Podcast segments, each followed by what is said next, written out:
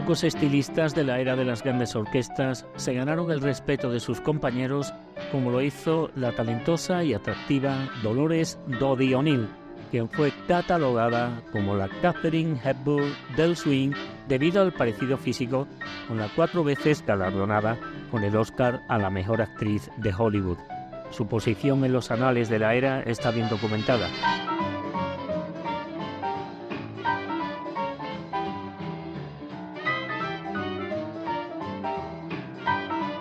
El historiador T. Simon, en su libro clásico de la segunda parte de los años 60 sobre las grandes orquestas, se refirió a O'Neill como una cantante absolutamente sensacional. Tom Kennedy, en su programa de radio Big Band Jam, la llamó una de las mejores vocalistas del mundo.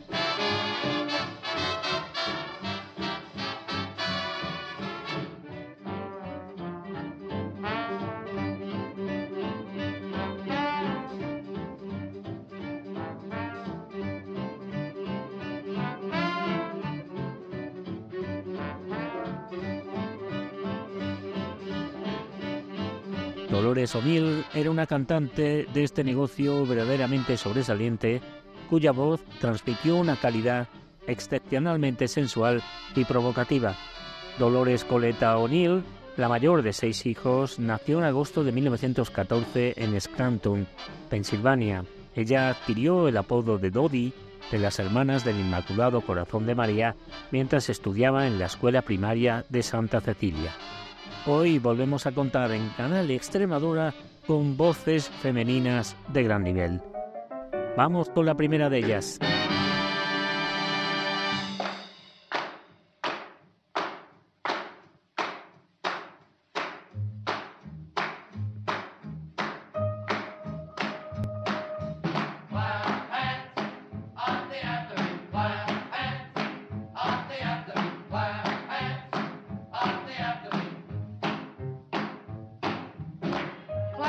hands on the afterbeat. Tap your feet, you'll get a treat. Clap your hands on the afterbeat. Clap your hands, make the rhythm right. In the stride, and you'll feel the jive. Clap your hands on the afterbeat. All the Icaroos, corny jigaboos, they go. But the guys that know how the jive should go, they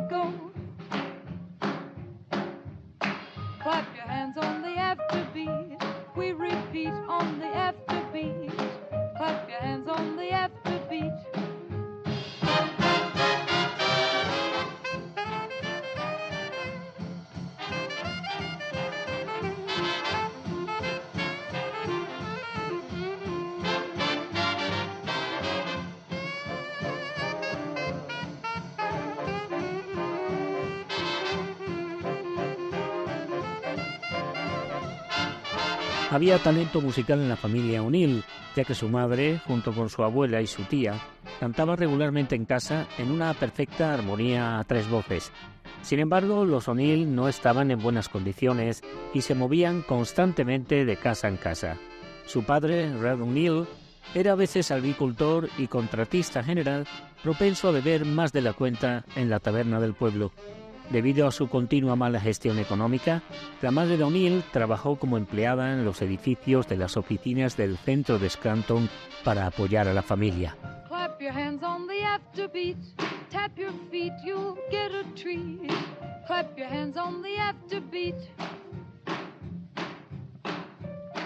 Clap your hands make the rhythm right in the stride, and you'll feel the jive. Clap your hands on the afterbeat.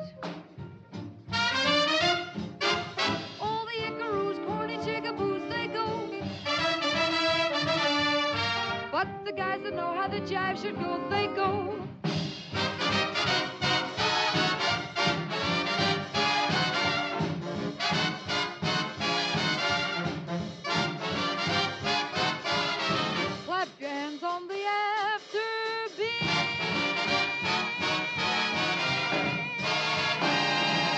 Durante su último año en la Escuela Secundaria Técnica de Scranton, donde jugó a baloncesto y recibió cursos de negocios, O'Neill tomó una decisión impulsiva, esa que iniciaría su carrera como solista de una gran banda. Ella habló sobre lo que ocurrió durante una conversación telefónica desde su casa en Windell, Nueva York. Por un capricho entré en la estación de radio WGBI en Scranton mientras esperaba a que mi hermana menor terminara sus clases de baile en el mismo edificio y les pregunté si pudiera tener mi propio programa. Seguro que tenía un montón de nervios. Me dijeron que interpretara algo y yo dije que no, pero más tarde vi que había un tipo en la oficina, cuyo nombre no recuerdo, que tocaba el piano y tenía su propio programa de radio. Le pregunté si podía tocar para mí. Dijo que sí y me preguntó qué tono, qué clave, y por supuesto no tenía idea de qué era una clave. Canté Don't Blame Me, No me culpes, y el propietario de la estación me ofreció un programa de 15 minutos, una vez a la semana, con el pianista que me acompañó.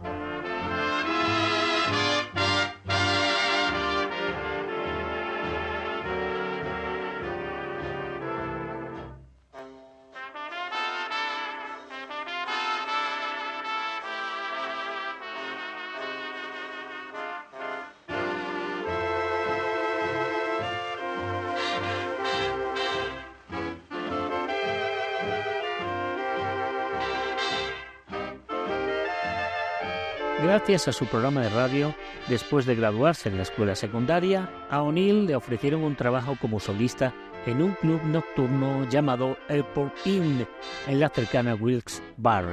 Ella rechazó la oportunidad de trabajar en la oficina de un abogado local y aceptó la propuesta de Airport Inn porque ofrecía un mejor sueldo. Para el año siguiente, O'Neill actuaba allí por 25 dólares a la semana más alojamiento y comida y regresaba a su casa en Scranton en tren el fin de semana. A su llegada a casa, ella inmediatamente entregaría su paga a su madre para ayudar a mantener a su familia.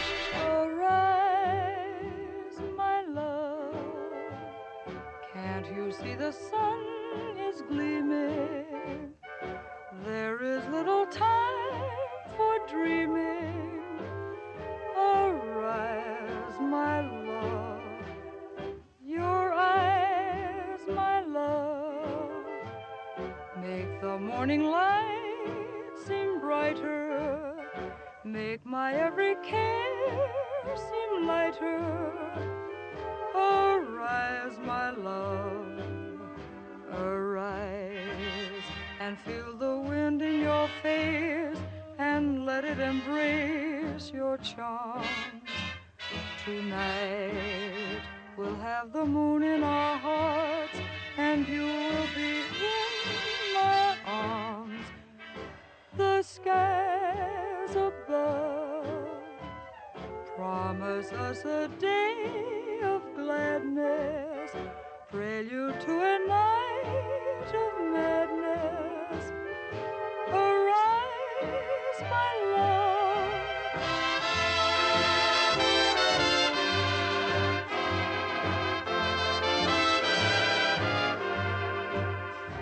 El año que O'Neill pasó con la banda de Leslie Hobbs en el El Purín le sirvió de mucho.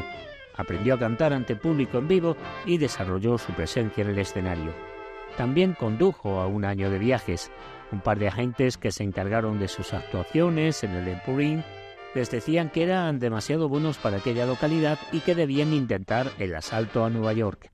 Así que cargaron bultos en el coche del director, instrumentos y las pertenencias de Dodi y marcharon a Nueva York pasando la noche con una chica que conocían y que solía actuar en el Apple Cuando despertaron a la mañana siguiente, el coche fue destrozado y todos los instrumentos y demás fueron robados.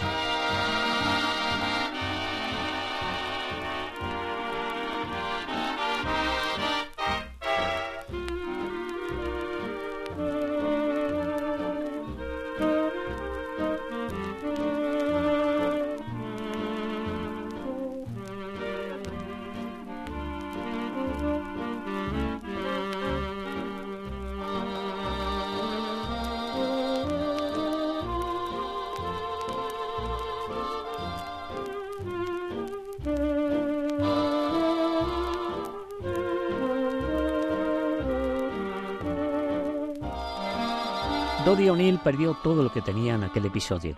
Atada a Nueva York, sin trabajo, la joven de Pensilvania decidió aceptar una oferta para unirse a una gira organizada para llegar a Sudamérica. Pasó un año actuando en Buenos Aires, La Habana, Río de Janeiro y Ciudad de Panamá. En esta última había una gran base naval y su flota llenaba el club y fue una forma de poder ganar dinero extra trabajando como anfitriona después de terminar el espectáculo contratado. El trabajo ofrecía alojamiento y comida gratis, así que pudo enviar una buena parte de su sueldo a casa para seguir ayudando a su familia.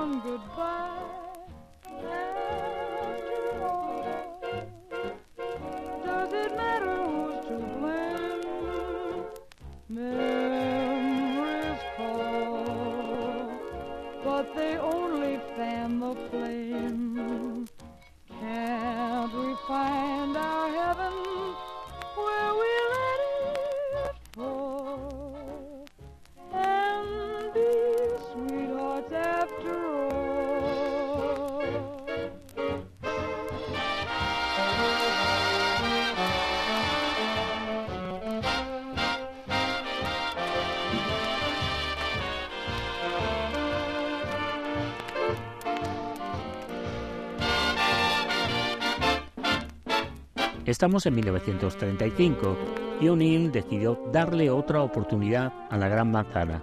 Dejó la gira y comenzó a actuar en clubes de Nueva York y alrededores.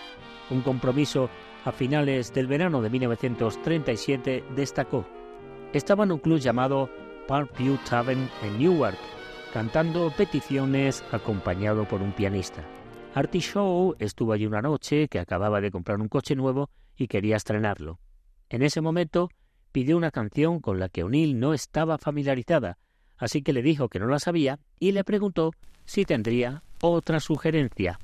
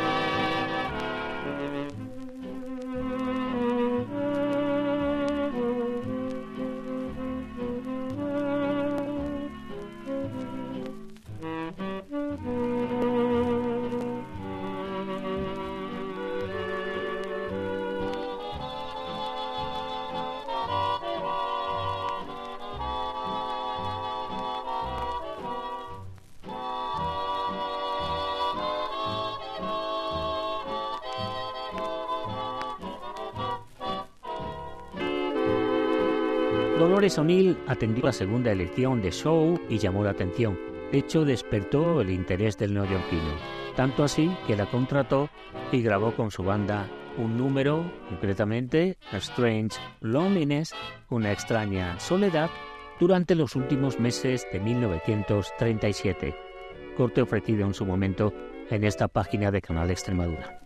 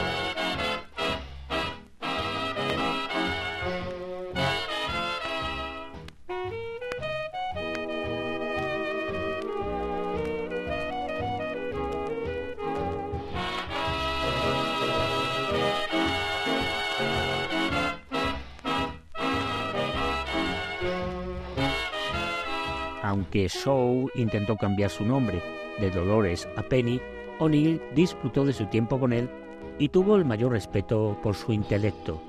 Artie Shaw fue la persona más inteligente que he conocido. Cuando viajábamos a los compromisos cerrados, siempre me sentaba en el asiento delantero de su coche con él. Me enseñó su brillantez cuando pasó una hora explicando la aurora boreal y varias teorías científicas de la creación del universo mientras conducíamos por Vermont. Nunca antes había oído hablar de la aurora boreal.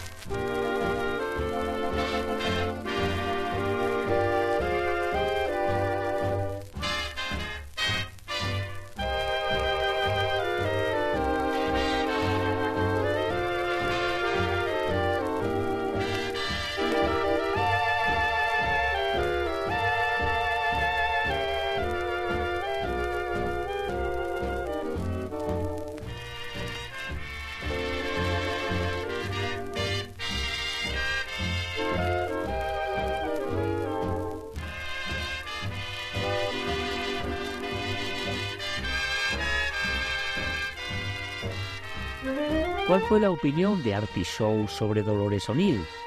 Poco antes de su muerte, en diciembre de 2004, Shaw expresó su respeto profesional y comentó positivamente su experiencia con ella. Dodie era una mujer muy buena y una buena solista. Ella tenía una sensación real de una canción y podía entregarla con una emoción fuerte. Una buena persona. Disfruté trabajando con ella. Who am think that you're for me? Who am I to wish that this might be? Could I make you love me? Should I even try? Is it foolish of me to hear your name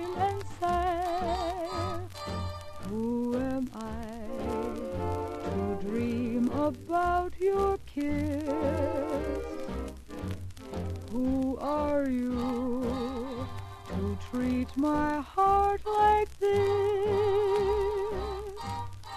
Why should I be still and let this thrill pass me by?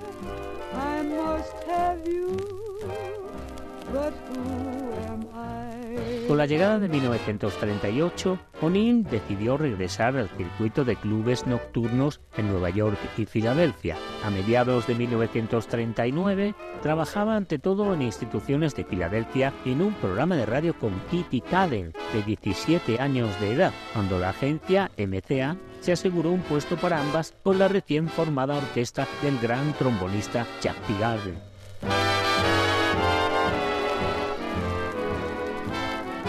Callen se encargaría de las baladas y O'Neill de los tiempos medios y altos. Musicalmente era una banda de primera clase con músicos de alta calidad, como el trompetista principal Charlie Spivak, que también era casi un socio de T. Garden, el saxofonista Ernie Cáceres, el trompetista Lee Castle, el guitarrista Alan Reus, el batería Dick Tow y el líder, el legendario Jack T. Garden, trombonista y solista de blues. Aquí aparece O'Neill en directo junto a T. Garden en el Frank Daly's Meadowbrook de Cedar Grove en Nueva Jersey en verano de 1939. And now another lovely dark-haired beauty with Jack T. Gardens Orchestra is Dolores O'Neill, and here she comes singing especially for you.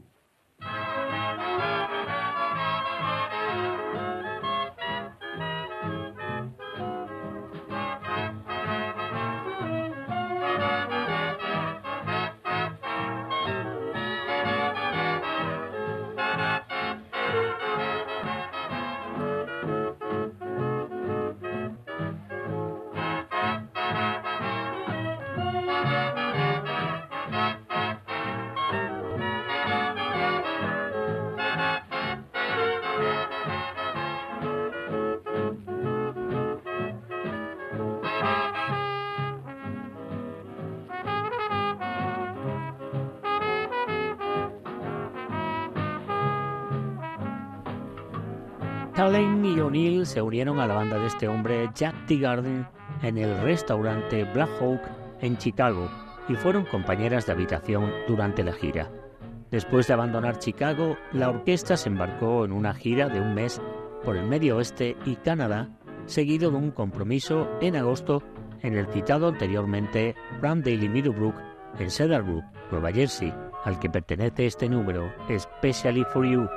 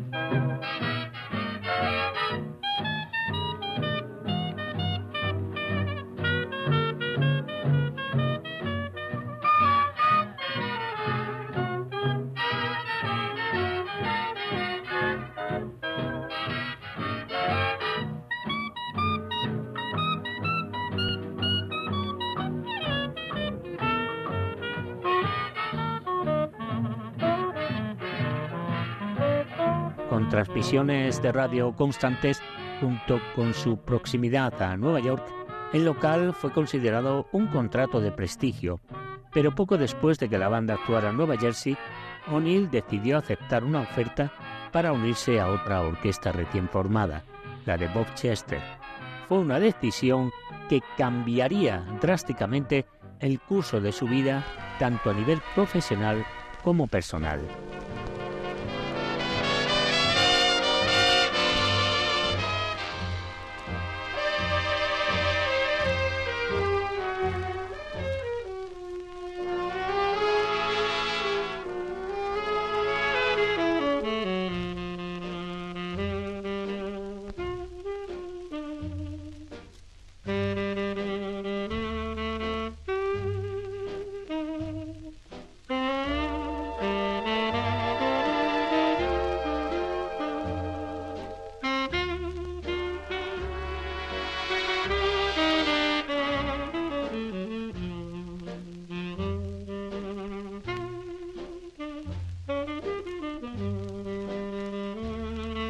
Está detrás de todos los cortes de la sesión de hoy en Canal Extremadura, salvo el anterior, Bob Chester formó su orquesta durante el verano de 1939. Aunque la formación injustamente reconocida no logró un gran éxito financiero, sobre todo debido a la floja conducción de Chester, mezcló con gusto las canciones dulces con las de swing para proporcionar música de baile popular. I'm in a lovable mood tonight.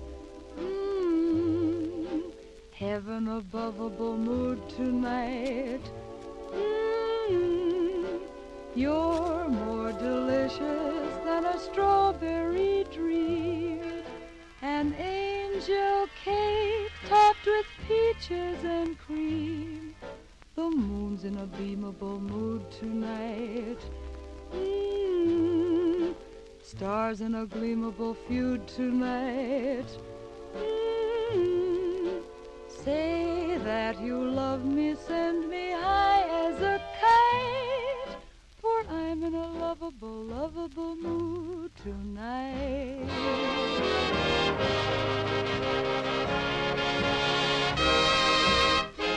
Hunter Schuller, en su libro The Swingera, habló sobre la organización de Chester. Entre los cientos de bandas que poblaron el paisaje de swing desde finales de la década de los años 30 hasta principios de los años 40, la orquesta de Bob Chester se puede destacar como una de las más refinadas, completamente profesionales, eminentemente audibles y comprometido con el jazz con un alto grado de integridad musical.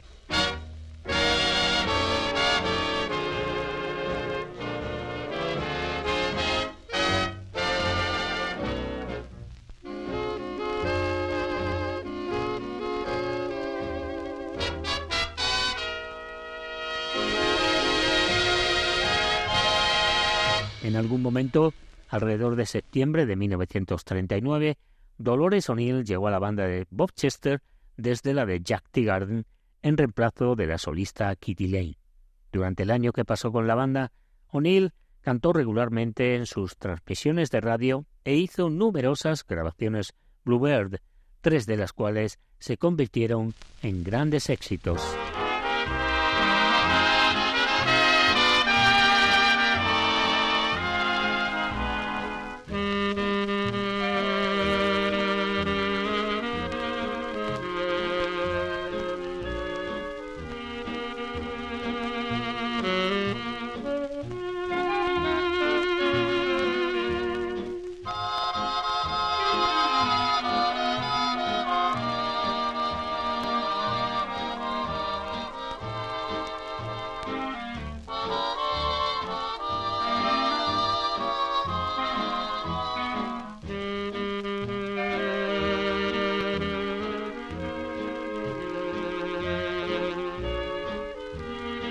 1950, Dodie O'Neill se reunió de nuevo con Artie Shaw para pasar varios meses de gira con su banda. Actuaron en numerosas bases militares donde fue muy bien recibida por los soldados. O'Neill cerró su carrera con esta rama del jazz en 1951 al lado de la orquesta de Jim Krupa. Hizo una grabación con ella, I Remember Harlem, que nunca se publicó porque la orquesta se disolvió antes de que pudiera grabar la cara B del disco. Don't make me laugh, don't tell me I'll soon forget. How can I laugh when the joke's on me? If I were brave, I might laughingly see heart to laugh since I gave my heart to. Just kiss me goodbye. Don't try to be kind to me. It's you that I need, not your sympathy. So don't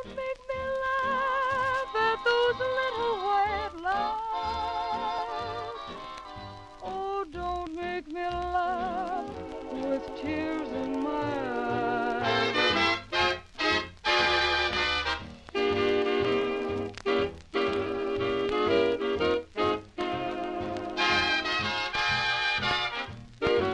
En 1954 le diagnosticaron tuberculosis y pasó todo el año en un sanatorio de Nueva Jersey. Tuvo un gran refuerzo moral una noche cuando escuchaba a Ella Fitzgerald siendo entrevistada en un programa de radio decir que O'Neill era una de sus solistas favoritas. Jim Krupa la ayudó con su estancia en el sanatorio.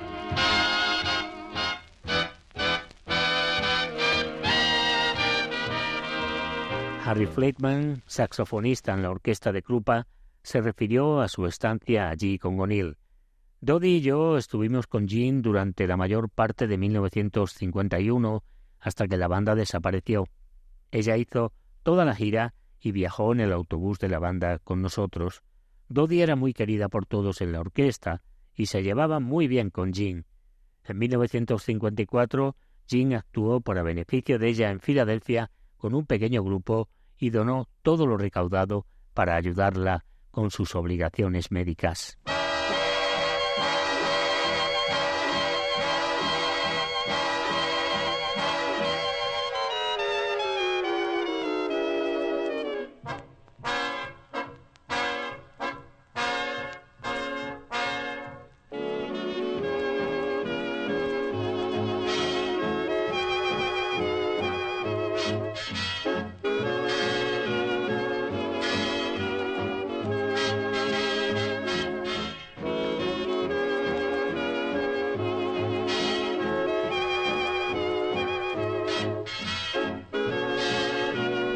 De su enfermedad, Dolores O'Neill volvió a actuar hasta se casó por segunda vez en 1956. Después de casarse, se retiró. Él murió repentinamente en 1974. El legado de O'Neill continúa. Se liberó de los comienzos más humildes, triunfó como solista de gran orquesta y estrella de la radio, sufrió tristeza personal, vio a seis hijos de dos familias y vivió una vida cómoda en una finca rural disfrutando de sus diez nietos, ocho bisnietos, hasta que falleció en diciembre de 2006. O'Neill también contribuyó significativamente a la historia de la era de las grandes orquestas.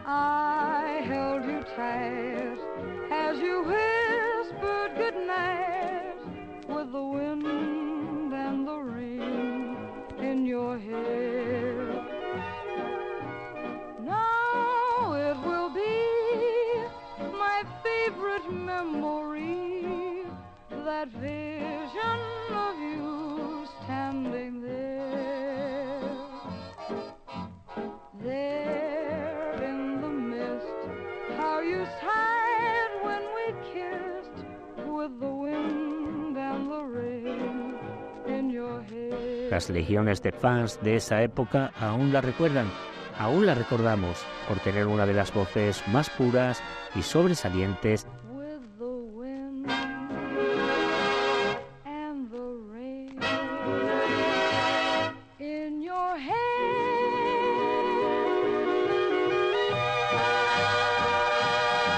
Todo comenzó en su último año en la escuela secundaria cuando tuvo la temeridad de entrar en aquella estación de radio en Scranton para pedir su propio programa mientras esperaba que su hermana pequeña terminara sus clases de baile.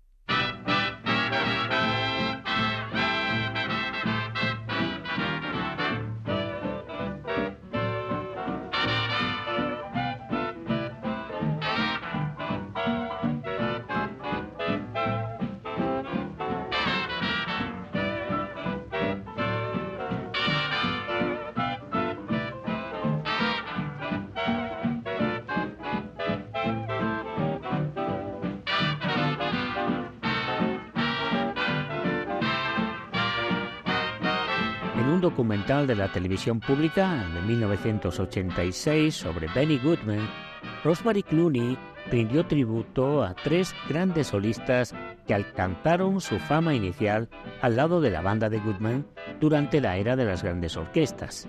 Eran, en orden de aparición en la escena del swing, Helen Ward, Martha Tilton y Peggy Lee.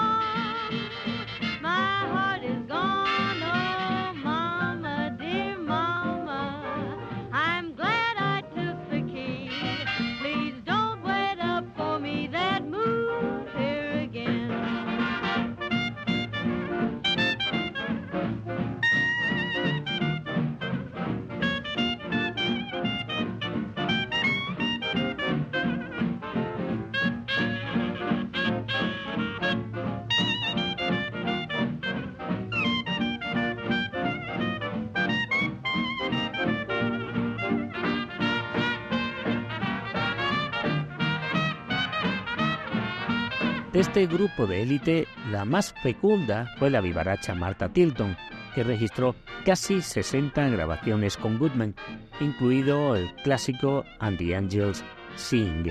Con su encanto íntegramente sano y su agradable estilo vocal, tuvo un papel importante en el enorme éxito de la banda a finales de la década de los años 30. Ha recogido el testigo de la encantadora Dodie O'Neill.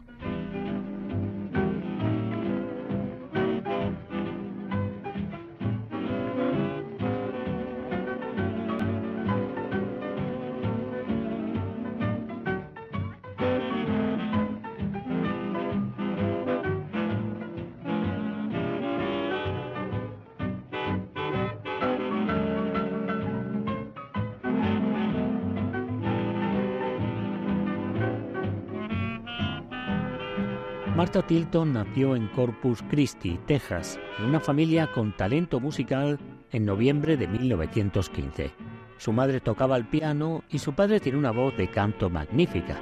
La hermana menor de Tilton, Liz, pasó una breve pero exitosa carrera como solista de una gran banda junto a Ken Baker, Bob Crosby, Jan Garber y Ray Noble. Aquí en Canal Extremadura la escuchamos en más de una ocasión junto a Crosby y Garber.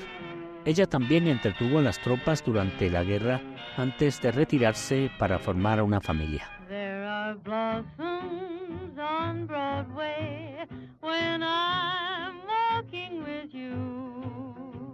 Blossoms where trees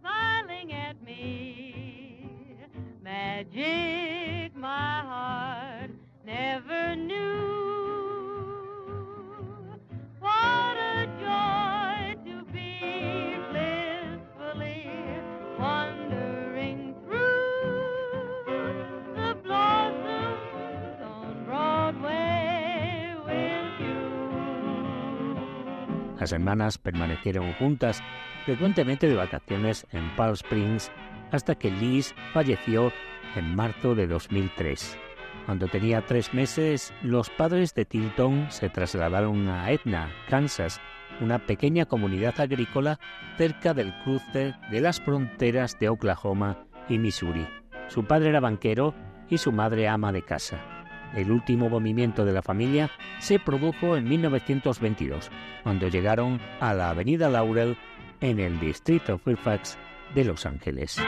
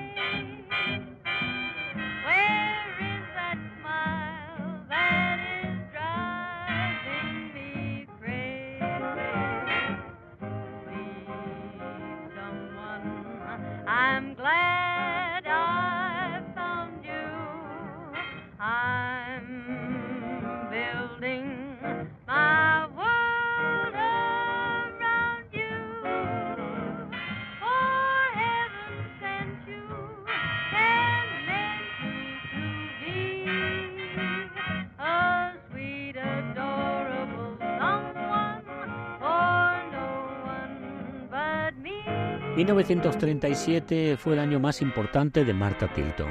Su carrera dio un gran paso ese año. Su reputación como solista de gran orquesta creció cuando participó con Jimmy Dorsey durante unos meses a principios de año en el Sebastian Cotton Club en Carver City. Dorsey estaba en Hollywood actuando en el programa de radio de Bing Crosby, patrocinado por una firma de cosméticos para señoras. Hizo su primera aparición en el cine en Topper, protagonizada por Cary Grant y Constance Bennett. Y lo más importante, Benny Goodman la descubrió. Martha Tilton comes along to sing that delightful ballad, So Many Memories.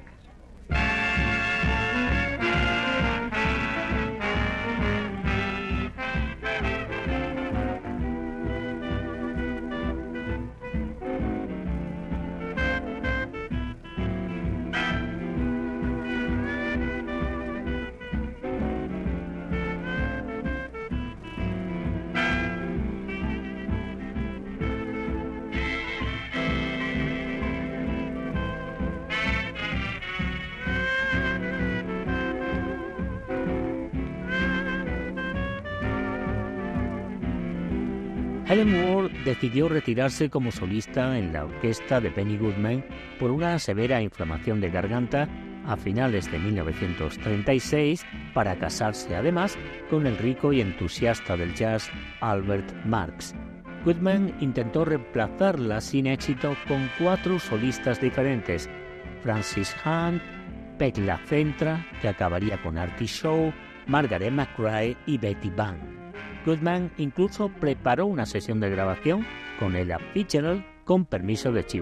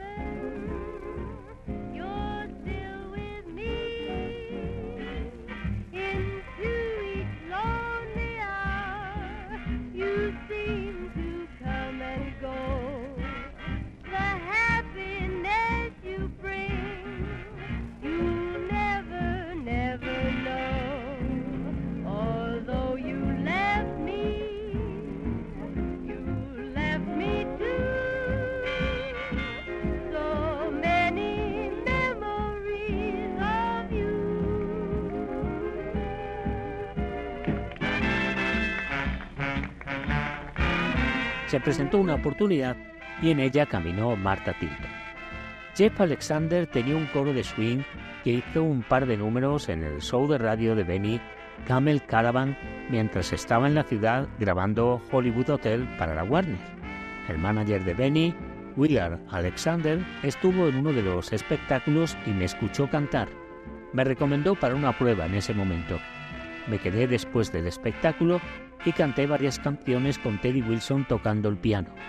Mientras estaba mi última canción, Benny se levantó y salió por la puerta sin decir una palabra. Pensé que a él no le gustó lo que escuchó y me fui a casa llorando. Estaba contando a mi madre lo que sucedió cuando Willard llamó y me preguntó a dónde iba. Dijo, Benny tuvo que ir a una reunión importante en el estudio y me dijo que le gustabas y que debía contratarte. ¿Puedes venir al este tan pronto como Benny termine la película?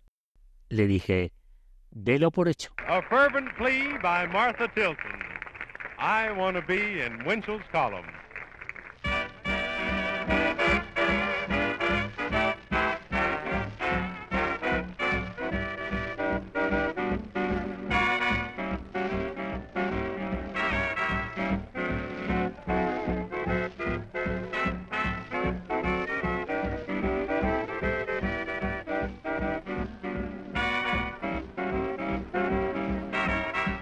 Un aspecto destacado de la carrera de Martha Tilton con Goodman fue su aparición con la orquesta en su histórico concierto del 16 de enero de 1938 en el Carnegie Hall. Fue el primer concierto de una banda de jazz en la sala sagrada de música clásica.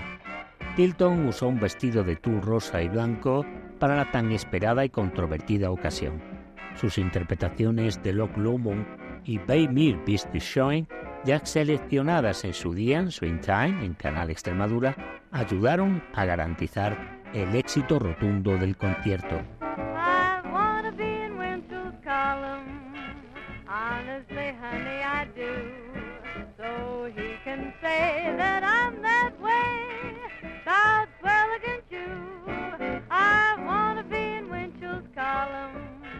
Gosh, if he give us a line and give a lot of orchids to Mr. Cupid for making you mine, then he could say we'll middle eyelid. And when that dream comes true, he could speak of a blessed event, a cripple, a bipple that looks like you. I want to be in Winchell's column. My, what a thrill that will be with dots and dashes from coast to coast. He'll tell the world I love you most. He'll be back in a flash with a flash to say, to say that you were meant for me. Martha Tilton tuvo buenos recuerdos de sus días con Goodman. Benny personalmente siempre fue bueno conmigo y me dio cierto papel en solitario. Era una banda amigable, todos éramos muy jóvenes nos llevábamos bien y todos eran músicos tremendos. Jess Stacy, junto con Benny, fue uno de los hombres mayores de la banda. Fue de gran ayuda para mí para aprender mis canciones. Tenía un gran sentido del humor y mantuvo a la banda libre. En la primavera de 1939, la orquesta de Goodman experimentó un tremendo cambio de personal. Después de casi dos años sin casi nada de tiempo libre, Martha Tilton, agotada, sintió que era el momento adecuado para tomarse un descanso. Goodman la reemplazó de inmediato con Louis Tobin, quien se casó con el trompetista Harry James. We lead off with a brand new car caravan specialty, the March of the Swing Parade.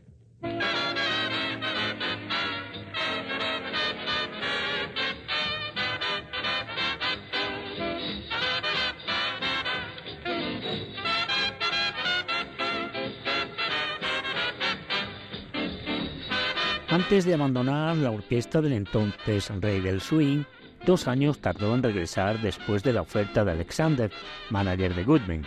Así comenzó una carrera profesional de dos años con el de Chicago, que incluyó una de sus mejores solistas en vivo, con 13 éxitos entre los diez primeros, dos de los cuales alcanzaron el número uno y una exposición nacional como una característica regular en el programa de radio semanal Camel Caravan la banda estaba en su pico de popularidad y Martha Tilton era en esa fecha un nombre familiar.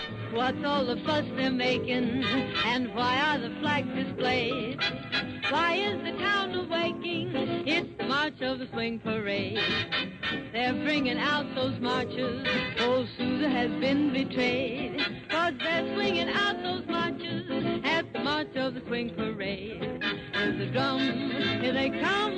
Look at everybody trucking, trucking on down Full Street to the Benny Goodman beat. Oh, join in the celebration and watch all your troubles fade. Swing to the swing capation in the march of the swing parade.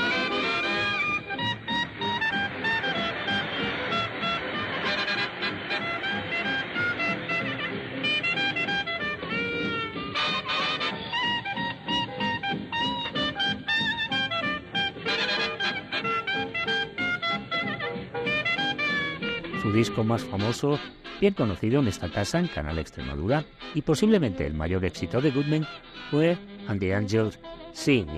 Originalmente era una canción popular hebrea comprada a Goodman por su brillante trompetista Siggy Herman. Hilton recordó la sesión de grabación durante una entrevista en 1983 en la sesión de radio Swinging Years de Chuck Cecil. Benny le pidió a Johnny Mercer que escribiera la letra de la canción. Cuando llegamos al estudio en Nueva York, probablemente en enero de 1939, recuerdo que hacía mucho frío. Sorprendentemente, Johnny no había terminado la letra. Él escribiría una línea y nosotros haríamos una toma. Luego cambió algo y nosotros haríamos otra toma. Él literalmente escribió la letra de la canción mientras la grabábamos.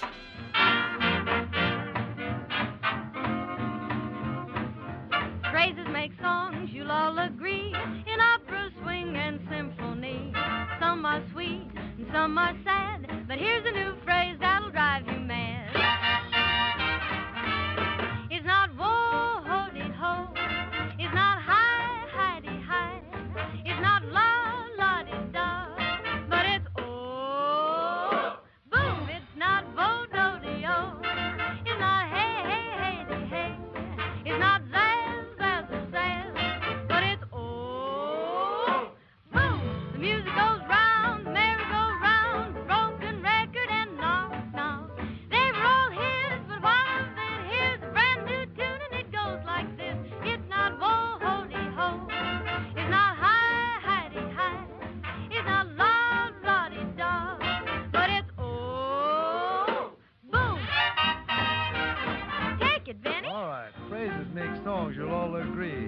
Opera, swing, and symphony. We've got cats that make their own. Just listen here while they all get going. First, Mr. Stacy. Jess is gonna play something racy. First the treble, then the bassy. Bang it!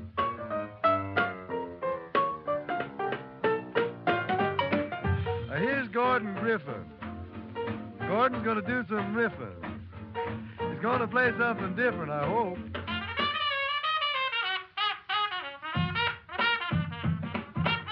You've heard the song about Mr. White. I think his first name was Bob.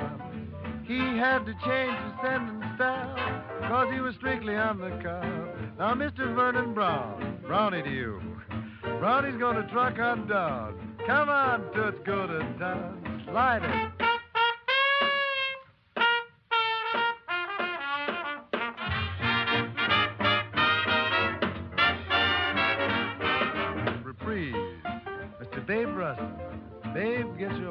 Start the blow. Play it fast and play it slow.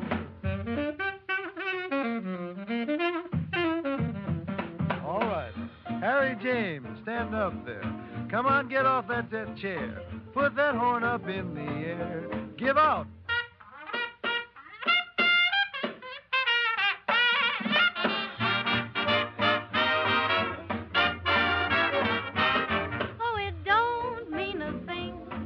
You can't start to sing, but you have to get that swing, and it's boom. ¿En qué andaba Martha Tilton en sus años dorados hasta que falleció el 8 de diciembre de 2006? Se casó con James Brooks en 1952, un piloto de pruebas, ingeniero y as de la Segunda Guerra Mundial y director de aviación norteamericana. Fue un matrimonio de más de 50 años y casi media docena de nietos.